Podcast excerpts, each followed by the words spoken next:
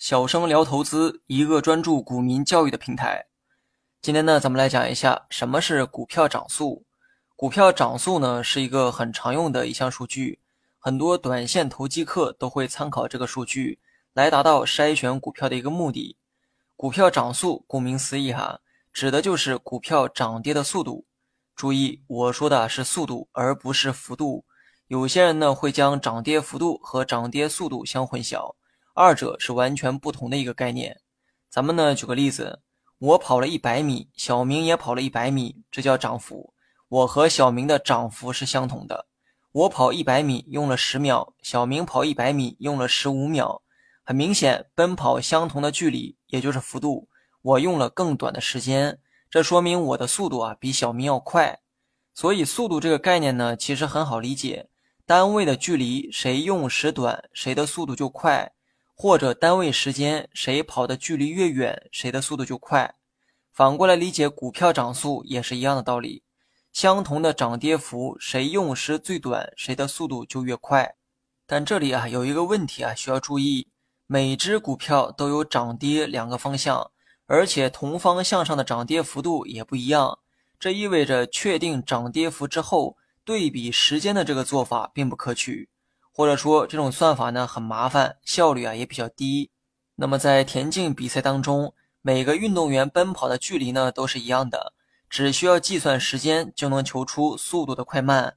但是股票市场没法让每只股票奔跑一样的距离，每只股的涨跌幅都是不同的，随机的。这意味着先确定距离，也就是涨跌幅，然后再对比时间的这个做法并不可取。欢迎各位去关注“小生聊投资”这个同名公众号，更多实战技巧等你来学。于是呢，系统采用了更高效的方式，也就是先去确定时间，然后对比同时间内涨跌幅的大小，这样呢，同样可以求出涨跌速度。这就好比在田径比赛当中，所有人都在同一时间开跑，而当裁判停止计时的那一刻，所有人又在同一时间结束比赛。最后计算哪一个运动员奔跑的距离最远，就能求出速度最快的那个人。股票的涨速啊，也是用这种方式啊去计算的，也就是计算同时间内谁的涨跌幅最大，涨跌幅最大的那个说明该股的涨速最快。具体公式为用当前的股价减去过去几分钟前的股价，然后再除以几分钟前的股价。那么接下来呢，举个例子啊，计算一下哈。假如某只股五分钟前的股价是十元，五分钟后的股价是十点一元，它的涨速为十点一元减去十元，然后除以十，最后乘上百分之一百，就等于百分之一。这个百分之一就是该股的涨速，准确的说是该股五分钟涨速，因为我们算的是五分钟内的涨跌幅变化。如果你把这个时间周期扩大到十分钟。那就用刚才的方式计算十分钟内的涨速即可。在以前呢，很多软件啊算的都是五分钟的涨速，但随着时代的不断变化，人们越来越追求实时的数据，导致现在很多软件中涨速啊都是实时的。